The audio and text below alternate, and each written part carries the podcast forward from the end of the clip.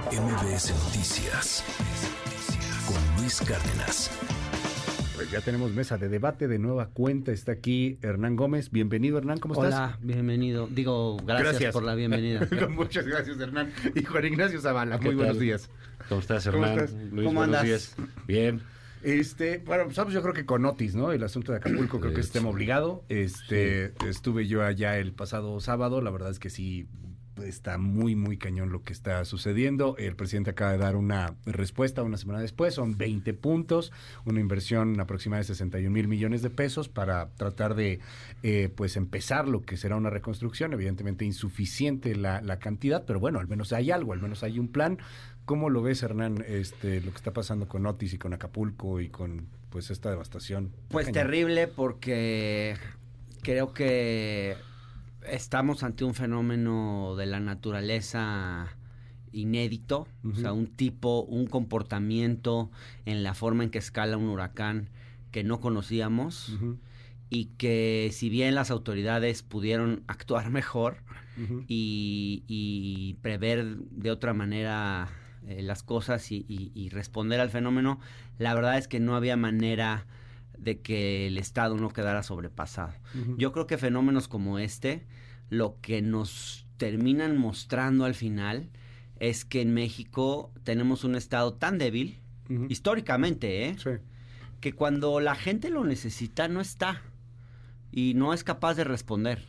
Digo, creo que cualquier país hubiera quedado, cualquier ciudad del mundo hubiera quedado sobrepasada frente a un fenómeno así, siendo, siendo sensatos. Pero en México todavía te das cuenta de que el Estado no funciona en tantos sentidos y ahí es cuando se evidencia todo, o sea, desde la falta de prevención, la falta de cultura, de por qué en Acapulco no se hacían este mm, digamos Simulacros simulacros, Eh, por qué después del huracán Paulina se reconstruyó Acapulco sin cumplir normas de construcción, Eh, una serie de cosas que te muestran al final que el Estado siempre nos queda a deber y nunca está a la altura.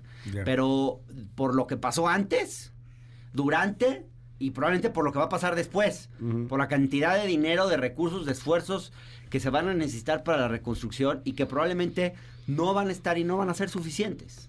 Entonces, en todo, creo que al final, digo, por, Ujú. por un lado está el fenómeno de la naturaleza terrible, eh, de las cosas que están pasando, del cambio climático, etcétera, y por otro esto, que es te enfrentas a un estado que no es suficiente y que Ya. no está cuando la gente más lo necesita. ¿Qué dices, Juan Ignacio?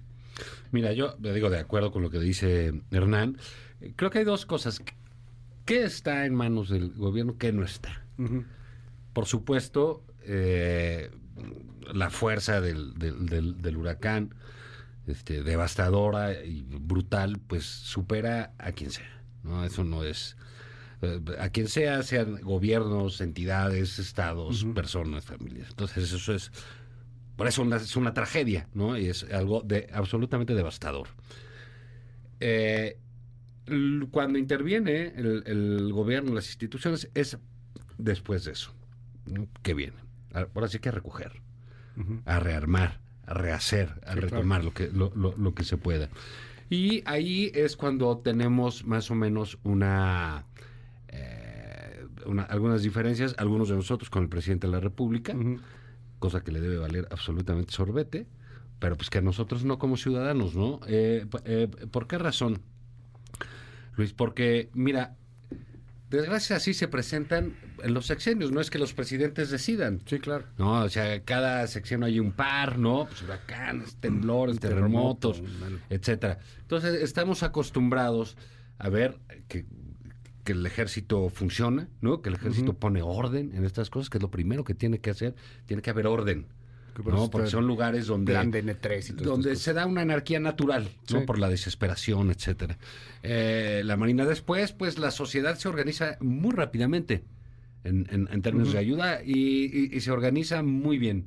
Y somos una sociedad este, un poco indolente en lo cotidiano, pero realmente solidaria en, en- en las tragedias, ¿no?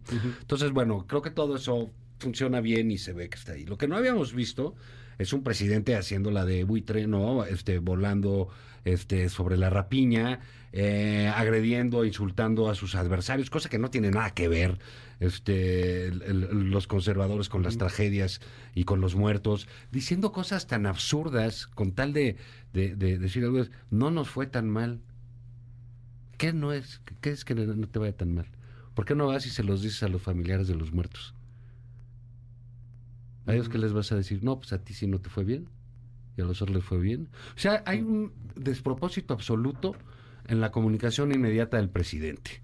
Eso creo que fue este, verdaderamente la- lamentable. No creo que eso, si, si tú me dices, oye, esto le va a costar al presidente, mira, no, no lo creo, no lo sé, No. y creo que tampoco es importante. Lo, lo, lo que yo, yo sí creo es que, pues sí nos quedó a deber, sobre todo, deja tú a nosotros, yo creo que a las víctimas de, de, de Sí. esa desgracia del presidente. de Ya, olvidémonos, por favor, de Evelyn y Abelina, que son parte de la desgracia de Guerrero. Hay un estado ahí en Guerrero que viene. Mm, ta- también déjame decir otra cosa. Yo creo que es eh, porque el presidente tan mal hizo las cosas. Es tan importante Sí. la información que dé el gobierno en una, en una tragedia de estas, en un desastre de estos, como la ayuda humanitaria, ¿eh? O sea, su proyecto de comunicación es vital para que la gente entienda y para que la gente sepa. Cuando el presidente dice, ni más, nadie va a entregar más que el ejército, pues simplemente eh, se alentó cosas, generó problemas, generó irritación, cosa que no era cierto, porque lo que tiene que haber es que el ejército, como siempre, Coordine. y como debe ser, coordine, establezca y diga aquí, ¿cómo está pasando? La gente está llegando con la, tú fuiste. Sí, sí, sí. La gente está No- llegando con la ayuda sin problema y se que no, el ejército no te quita No nada, te te, quita- deja entrar. exactamente. Pero sí se ve una descoordinación. Pero el propio presidente generó una desinformación enorme y aparte súmale la verdadera ineptitud que tenemos en esos tres ¿Qué- niveles qué de gobierno. Yo ¿no? tengo dudas de que, perdón, Sí. tengo dudas de que en este momento debamos discutir sobre el presidente, porque creo que es lo que hacemos siempre y creo que pues de pronto él está feliz, ¿no? De que estemos hablando a favor, ya sea a favor o en contra de él o de si estuvo bien o mal.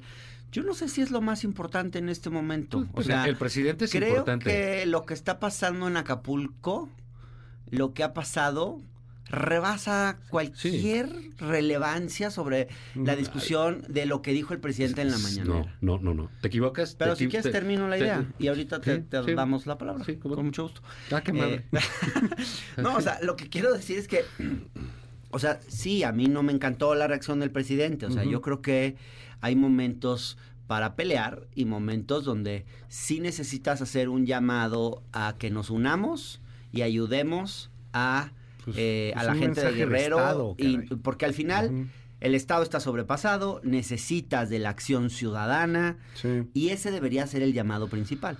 Y entonces, si tú te distraes en pelearte con Vicente Fox, pues claro, le pie- pierde fuerza el llamado más importante que tienes que hacer en ese momento, que es a la unidad, a que Sí, todos claro. colaboren. Ahora, la, en honor a la verdad, el presidente no ha gastado más tiempo en peleas que en dar información y en hablar de lo que sucedió y en, y en hablar de las víctimas. Lo que pasa es que eso es lo que los medios más resaltan. O sea, sí, y, y- y también quiero decir una cosa, no justificando la reacción del presidente, pero también siento que sí salió una oposición carroñera a querer medrar políticamente con el asunto. ¿Y pues por qué? Porque es un momento de crisis en el que la gente está muy sensible y claro, ven una oportunidad para hablarle a esa gente que está dolida y meterles el rollo de que es el gobierno. Yo nunca había visto, por ejemplo, que en una situación de tragedia hubiera gente llamando a no donar. No donar. O sea, A ese grado hemos llegado. Y eso fue trending topic, o fue un hashtag y creo que llegó a ser trending topic. ¿Quién lo hizo? Que se robaban o sea, la porque ayuda. sí estaba Pues ahí por ahí en- está en redes, redes. Lo, lo compartimos al rato. Ya. En las redes, pero diciendo que se robaban los víveres, que los iban a usar políticamente y la tendencia que se hizo en Twitter era no donen. No donen. O sea, esto, o sea, ¿cómo no vas a reaccionar frente a eso? Y luego la cantidad de fake news, que si los retenes militares no te dejaban entrar a Acapulco, que si lo de la Cruz Roja, que si habían muerto 16 pacientes porque no había luz en no sé dónde. Eh, O la, la foto de López ya, Dóriga, ¿no? por ejemplo, donde sacó publicando un video de 2019 de una inundación de Necatepec diciendo que había sido Acapulco. eh, o por ejemplo, luego la prensa Los también, cubetas, la ¿no? prensa opositora, el. Reforma, carroñerísimo, poniendo en portada a Luisa María Alcalde, a Rosa Isela Rodríguez y a la gobernadora Belín Salgado, criticándolas porque sus zapatos no traían lodo. Perdón, pero ni Pues sabes a qué hora fue, no tienes el contexto, no sabes a qué hora se tomó la foto y que saques esas conclusiones por una fotografía que subieron a Twitter y decir, no tienen lodo, entonces no vieron realmente lo que pasa, no sé, o sea, a ese nivel de carroñerismo estamos. Y bueno, pues el presidente reacciona ante eso. Claro, uno quisiera un Mm, estadista, pues sí. eh, uno quisiera un personaje. sí, pero no hay. también ve lo que tienes del otro lado. Pues sí, pero no hay. Pero también ve lo que tienes del otro lado, De- bueno, ¿no? ya, una o sea, clase política rebasada. Te voy a decir, Ignacio Zavala. creo que en algo se equivoca tremendamente Hernán y es en que Nunca me equivoco el yo. presidente, eh, no, ahorita vamos a ver cómo Tú sí eres te el que se equivoca. Vamos a, vamos a poner unas grabaciones que queremos que nos aclares perfecta y nítidamente porque es el lugar correcto.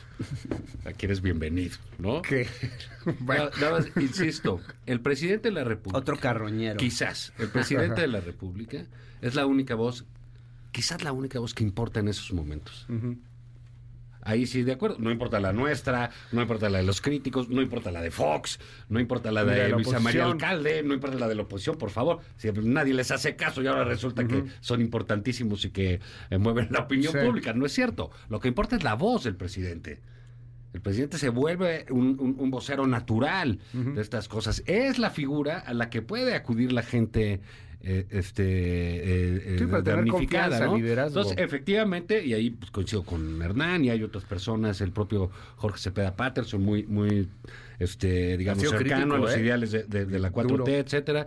Eh, pues dice que también hizo falta el estadista. Dicho esto, pues sí creo que podemos pasar ya a otros temas, ¿no? Sí, Por- ¿no? Sí. Está. Porque lo de, o sea, porque lo que está Digo, pasando está en Acapulco. Va a seguir ¿cómo va, de dónde va a salir el dinero para la reconstrucción? No, o sea. Realmente es, es una ciudad de un millón de habitantes que está destruida. Muy difícil. El desempleo, el desempleo masivo que va a haber, de eso tenemos que estar hablando. ¿Cómo se Y van a que- generar empleos en Acapulco? Las ¿Cómo va a infecciones, las escuelas. aprovechar ¿Cuándo van a el las narco? escuelas? ¿Cómo va a aprovechar el narco y el crimen organizado No, esta situación de zozobra? Ujú. En un municipio No, decía, por ejemplo, Eduardo Guerrero ayer, que lo escuché hablar, siempre muy elocuente Eduardo Guerrero, decía, imagínense ustedes, porque Acapulco no es de los lugares donde ha penetrado más el crimen organizado. Pues ahí está el caldo de cultivo perfecto para que el, crimen organizado entre. No, además, el crimen organizado Ya. está controlando las colonias Y de los alguna otra éxodos, ¿a manera. dónde se va a ir la gente, sabes? O sea, Chilpancingo está preparado para recibir Hay 200 gente mil que no personas de tiene golpe, pues la claro que no. salir de Acapulco a Chilpancingo. No, o sea, por o sea, eso de es- ese tamaño el desastre la de, del haberlo perdido todo, ¿no? y vamos. Y es, Y- la, y bueno. y es la segunda ciudad de México, según el Coneval, con mayor Sí, con pobreza, mayor pobreza. urbana. Y uno de los dices, ¿cómo mayores puede ser índices de que desigualdad. un, un polo de progreso, fíjate cómo es la des- cómo se comporta la desigualdad, ¿no? Un lugar de progreso, de turismo, etcétera, al mismo tiempo sea de los sitios donde hay más Más pobreza en el país. El, el asunto. No Aquí seguimos invitando, done usted, si no confía en los partidos políticos, si no confía en ciertas instituciones, done a la Cruz Roja, digo, lo tenemos Ah, sí. como, como algo este eh, comodín, como algo Pues este, neutro. neutro, done a la Cruz Roja, ahí están los distintos centros de, de acopio, y bueno, pues cambiamos el, el tema. Este Hernán, está el audio. Este, tú ya lo escuchaste, ¿no? O sea, Martí Batres, tenemos ahí el audio de Martí Batres. Dice Martí Batres que es inteligencia artificial. Dicen algunos expertos en redes que ya sabes que hay un buen, que no es cierto, que sí es real. En fin, habrá que hacer un peritaje porque la inteligencia artificial, la neta, sí está muy, muy cañona. Eh, a mí me parece que es real ese audio, pero eso es algo que yo pienso. No tengo un peritaje que me, que me pueda respaldar eh, el tema. Y pues dice esto y te menciona incluso el jefe de gobierno Martí Batres. Escuchemos. Ya me pasaron cómo salió en la encuesta y sí va muy abajo, ¿no? Pero tenemos dos semanas para bajar a Omar por el tema de género. Eh, yo ya le dije a Dani que le siga pegando con Hernán, con Viri y a ver si saca algo más sana porque lo último del mini league nomás no pegó. Hay que seguir creciendo a Clara y no soltar la campaña contra Omar en redes y seguir sacando encuestas que pongan empate eh, eh, y, y mover todo lo que le ha pegado bien en redes. Y no me malentiendas, por favor, no es que no quiera hacerle caso a la jefa, ¿eh? es que creo que no está viendo las divisiones ni el panorama completo desde la ciudad. ¿Me confirmas de enterado, porfa? ¿Cómo ves? primero, lo, que, lo primero que yo diría es, eh, yo sí conozco a Martí Batres, desde que es jefe de gobierno no lo he visto. Eh, Martí Batres no dice, porfa, no habla así. Si hablara así, tal vez tendría más votos dentro de la clase media de la Ciudad de México. O sea, es- me parece muy inverosímil. Primero eso y, y segundo pensar que un político va a mandar eso por WhatsApp. O sea, yo, toda mi experiencia que tengo hablando con políticos es que se cuidan muchísimo. No va a mandar un WhatsApp diciendo todo eso con el riesgo que eso implica siendo el jefe de gobierno. Entonces me parece ultra inverosímil que ese audio sea eh, así íntegro, como que se lo mandó a alguien y lo saca y lo encontraron y lo divulgaron. O sea, o hay mucha inteligencia artificial ahí, o pegaron partes, o algo hicieron, pero eso no es orgánico, pues eso no es un audio así. Me parece que es tratar a la gente de tonta. Y creo que a veces, eh, pues en México así piensan algunos políticos que, que la gente se va a tragar esas cosas. Y pues sí hay gente de pronto tonta que se las traga.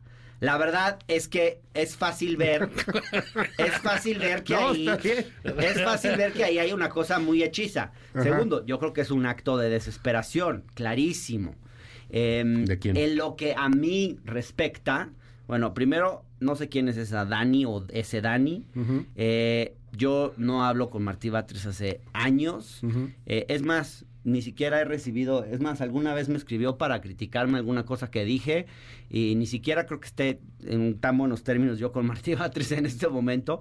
Eh, y yo no escribo por pedido. O sea, yo lo que he escrito sobre Harfuch, todo lo que he escrito, lo he escrito por convicción. Porque a mí me da repele esa candidatura. Porque a mí me parece que es el principio del fin. Porque a mí, en, a mis convicciones, eso le genera urticaria.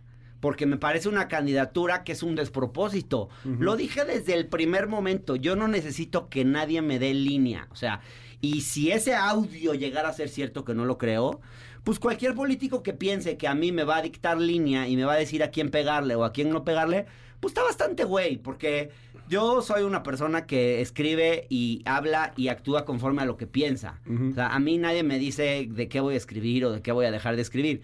Lo que creo es que esta gente está que tiene mucho dinero y que sí puede hacer una cosa así con inteligencia artificial, está muy desesperada porque ya se dieron cuenta que por el tema de género Harfuch no va.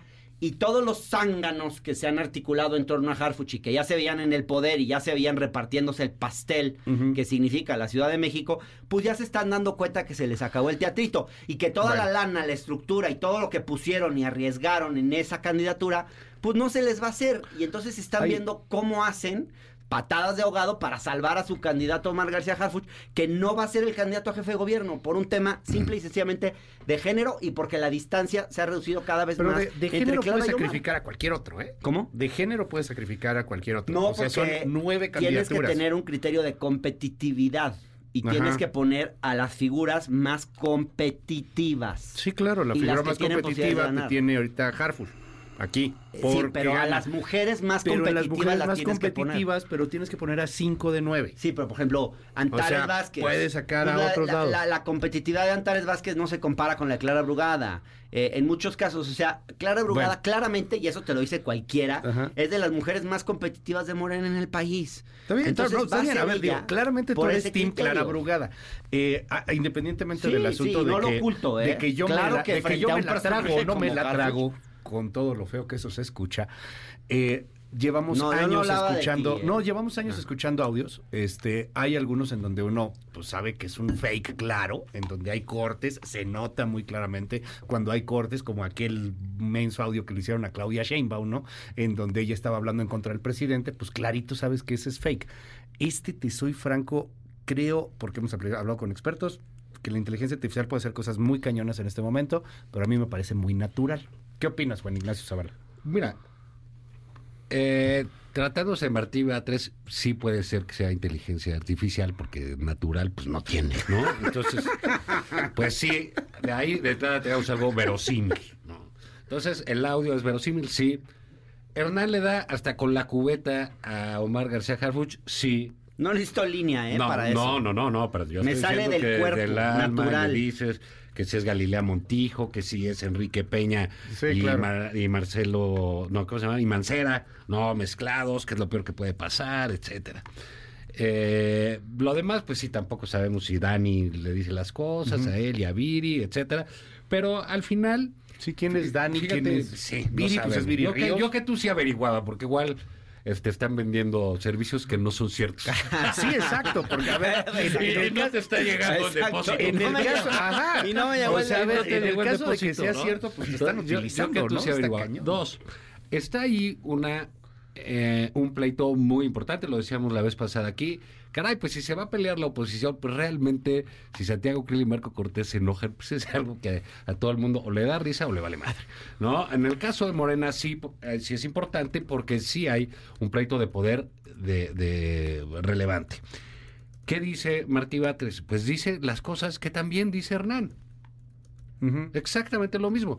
La semana pasada aquí dijo Hernán y lo hablamos, dije, oye, suena como que ustedes quieren usar la, la cosa de género para bajar a, a Harfuch, cosa que a mí me parece que no merecería Clara. Si no me equivoco, Clara, Brugada, Ujú. de ahí empezó el famosísimo Juanito. Sí, sí, sí. que fue una como candidatura de incubadora, ¿no? Para que llegara Clara Brugada y que López Obrador dijo, bueno, tú vas a ser el candidato, pero ella va a, Ah, a espérame, y gobernar". paréntesis ahí, corrígeme si me equivoco, en ese momento también estaban peleados en el PRD. Sí, o claro. sea, es Juanito es porque el. PRD se le impone y, tiene que salir el gana PT. Juanito y lo quitan y ponen a Clara. Y Sí. ahora otra vez están usando a Clara, cosa que habla muy mal de las cuestiones de género, otra vez están usando a Clara para que Martí y Hernán, cada quien por su lado, ¿no? Ajá. Yo pienso, y no tiene nada de malo que hagan equipos si tienen un adversario y hasta enemigo en común, como es el...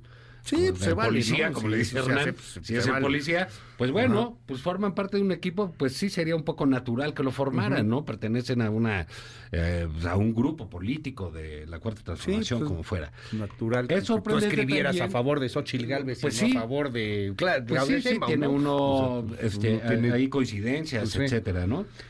Eh, opera el señor Bates, sí, sabemos que opera y opera desde con leche contaminada hasta con Vic. con Dani y con quien el mini leak o quizá qué cosa dijo ahí que yo sí no entiendo bien. No, lo del Minilic es por este escándalo que Ah. le detonan a Harfush, A ¿no? En donde dice que Ah, está pues entonces a vinculado mejor con no, este narcotraficante. Está complicado que, el- del cártel de. Sinaloa. Y dice que a lo mejor la jefa no Claudia ti- Sheinbaum. no, fíjate, fíjate cómo está no tiene completo el panorama de la ciudad, ni las divisiones que gana. Pues es una señora que gobernó aquí la Ciudad de México. O sea, se entiende ese, que, ese sí... que eh, Martí Bates lleva en la Ciudad de México pues una expertise sí de varios cañón. años y ahí hay un, eh, digamos, están llegando a unas zonas de desprecio entre sí mismos que a ver para cuánto queda, pero sí, pues eh, la verdad, Oh, Hernán, Viri Ríos, la otra Ana no la ubico, ¿Qué- ¿tú ubicas? ¿Quién, no, quién sería? no, yo tampoco lo ubiqué. No, eh, en fin, pero es parte de esto del, del, de- del equipo y sí, de una, hay una abierta campaña. En el caso de Hernán, sí, lo dice abiertamente con su nombre y con Sí, su firma. no, y además aquí hemos sido eh, siempre eh, abiertos en todo, sin sea, problema. pero sí hay problema. un rollo ahí contra Harfuch que yo creo que como lo dice Martí, ya va- vamos así, va abajo en las encuestas, pero vamos a meter la política de género. Puf. Uf, Uf. Ojalá las mujeres no se dejen en eso. El tema de Sheinbaum, eh, yo me preguntaré si la jefa, si Sheinbaum, sí está creyendo que es inteligencia artificial. Al final da igual lo que no, creamos ¿cómo nosotros, crees? pero ¿Cómo si crees? Claudia Sheinbaum yo no creo es que la crea voz de Martí, que es absoluta. inteligencia artificial Y todo porque es ha- verosímil, todo verosímil. A mí lo que ya, me ya parece quiero ver a increíble- Martí A hablando lo con mejor le Sheinbaum, parece ¿no? perfecto lo que dice A mí Hernán lo que y no me- le habla Hernán. Eso, eso Ajá. A lo mí lo creo. que me parece increíble y que estoy viendo en las redes es cómo la candidatura de Harfuch despierta tanto entusiasmo en la derecha y Ujú. todos los que están Y diciendo tanto rechazo en la izquierda. todos los, que están diciendo que este video es sí, que este audio es cierto y no sé qué y dándose cuerda es la gente de la derecha en Twitter, o sea, son los anti 4T. Esos, los anti 4T son los aliados de Omar García Harfuch. Creo que fue un cálculo equivocado pensar que esa candidatura podía ser eh, viable, porque esa candidatura no va a ser que el sector obradorista de la ciudad salga masivamente a votar, que es lo que se necesita. Por lo que se necesita en esta ciudad, Sí.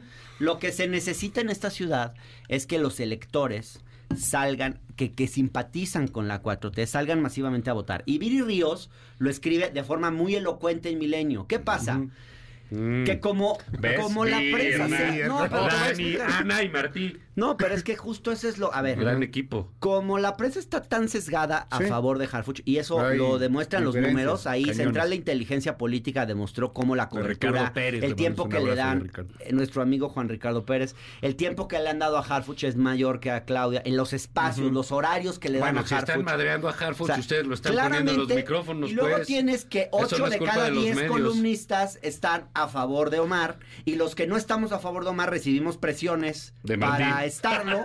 No, no de Martí, de la No, gente ustedes que le llama a los medios claro, para que ¿no? nos presionen a nosotros y le ponen presión a los medios. O sea, están actuando.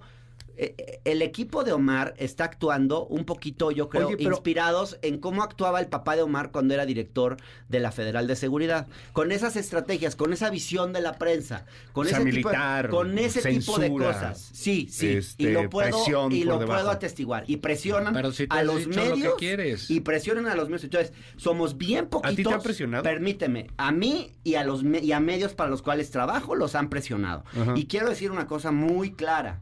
A esto que están sacando contra nosotros es porque somos de los poquitos que nos estamos atreviendo a hablar en contra de la candidatura Ahora- de Omar García Harfuch, porque no lo están haciendo los medios hegemónicos, no lo están haciendo los columnistas. Y entonces, claro, como nosotros nos hemos atrevido a hablar la voz, entonces sacan ahora todo este rollo y también dijeron ver, que yo organizaba reuniones para bajar a Omar, como ojalá, por favor, yo tuviera ese poder y esa influencia, ya quisiera yo.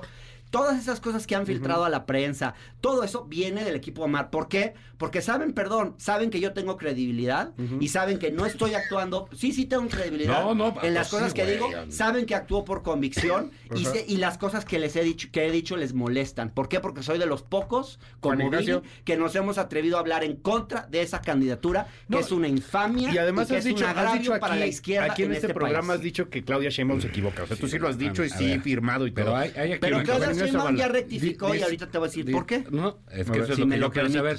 Dice que es un, esa candidatura es una infamia. ¿no?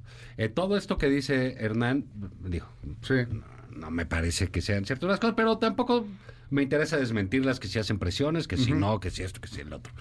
Que si salen más, que si salen menos, que si son ustedes nomás cuatro. Pues mira, Martí Bates vale por muchos, ¿eh? Pues es Según el jefe de pudimos gobierno. oír en el audio, por muchos. Eso. Segundo, una pregunta.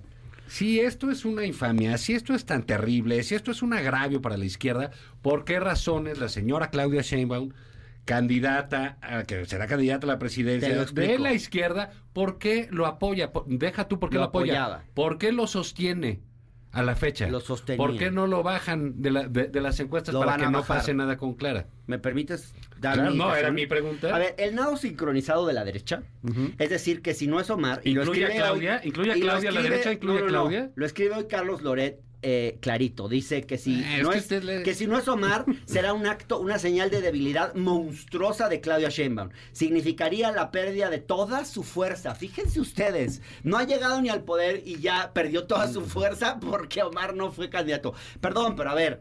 Claudia nunca estuvo completamente casada con que era Omar o era Omar o era Omar. No es cierto, a ver. Bueno, Ella- entonces, ¿quién se lo consideraron sostiene, varias pues? candidaturas. Te voy a decir algo. Claudia siempre le apostó a Clara Brugada desde el principio. Tan es así. Pues no parece. Tan es así. No, sí parece. Y te voy a decir No, algo. pues, Ve los si no lo números. Si me permites, te explico. Clara va abajo Si de me las permites, te de explico. Omar. Histo- desde que empezó este gobierno, donde ¿Cuál más gobierno? invirtió el, este De gobierno de Sheinbaum, De Sheinbaum. donde más invirtió, y fíjense, y esto lo dicen los números, fue en Iztapalapa, proyectos estratégicos, fue la alcaldía que más presupuestos, más incrementó su presupuesto. Claudia Sheinbaum fue montones de veces a Iztapalapa, promovió la figura de Clara Brugada desde el principio. Siempre era un plan que estaba ahí latente. ¿Y qué pasó? Lo que pasa es que llegó gente, llegó gente con intereses, yo creo que bastante oscuros, a convencer a Claudia de Ah, que pues si que no era- Claudia. No, no, no, Resulta ver, que no es la inteligente que dices, ¿no? a Porque llegó una gente. si me Ay, permites termino no. y ahorita te doy la Sí. palabra. No, tú no me das la palabra, ¿verdad, Luis? Te la da Yo- Luis. aquí las la da Luis. A, a ti te la da Sí. Martín. Mira, yo creo que llegó gente a, a ensuciarle los oídos a. Claudia diciéndole que si no era Harfuch se perdía la ciudad. Haciendo Pobrecito, cálculos pobrecito. electorales equivocados.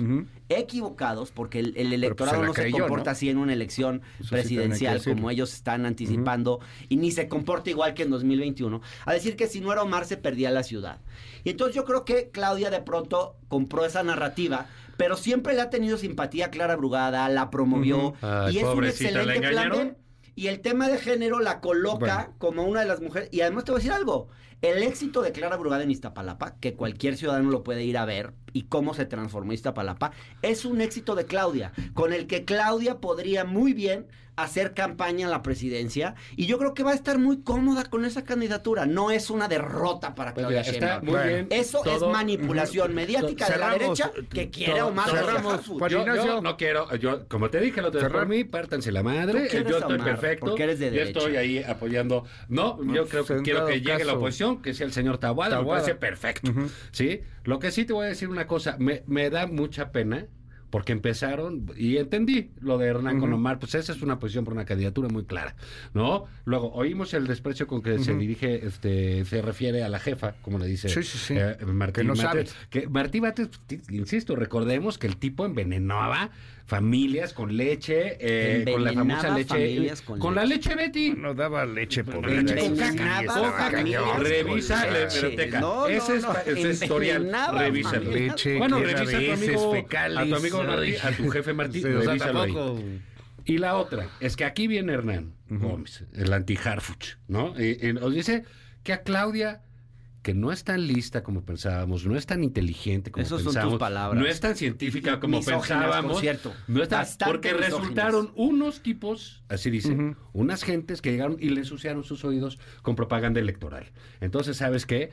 Pues resulta que entonces tienen problema pues con la candidata Sheinbaum, no con el señor Harfuch. Juan Ignacio, te seguimos en tu red. Sí, Vámonos. síganme. Ah, sí, eh, arroba Juan Isabala en Twitter, lunes, miércoles y viernes en el financiero. Hernán. Arroba Hernán Gómez B de bueno. eh, B de Batres. Estoy, No, se me salió. eh, eh, sí me pueden seguir en el canal de Hernán en YouTube. Ajá. eh, los domingos en el Universal, lunes, martes y jueves estoy en Radio Centro, la octava, miércoles siempre aquí fiel, con mucho gusto. Todos los miércoles teniendo Gracias. que debatir con este pesado de Juan Ignacio Zavala y con el gusto de estar No, con hombre, un gustazo. Luis Cárdenas. Verlos a los dos siempre. Jueves la visita incómoda por el canal del Congreso y pues nada, nos leemos, nos escuchamos. MBS Noticias con Luis Cárdenas.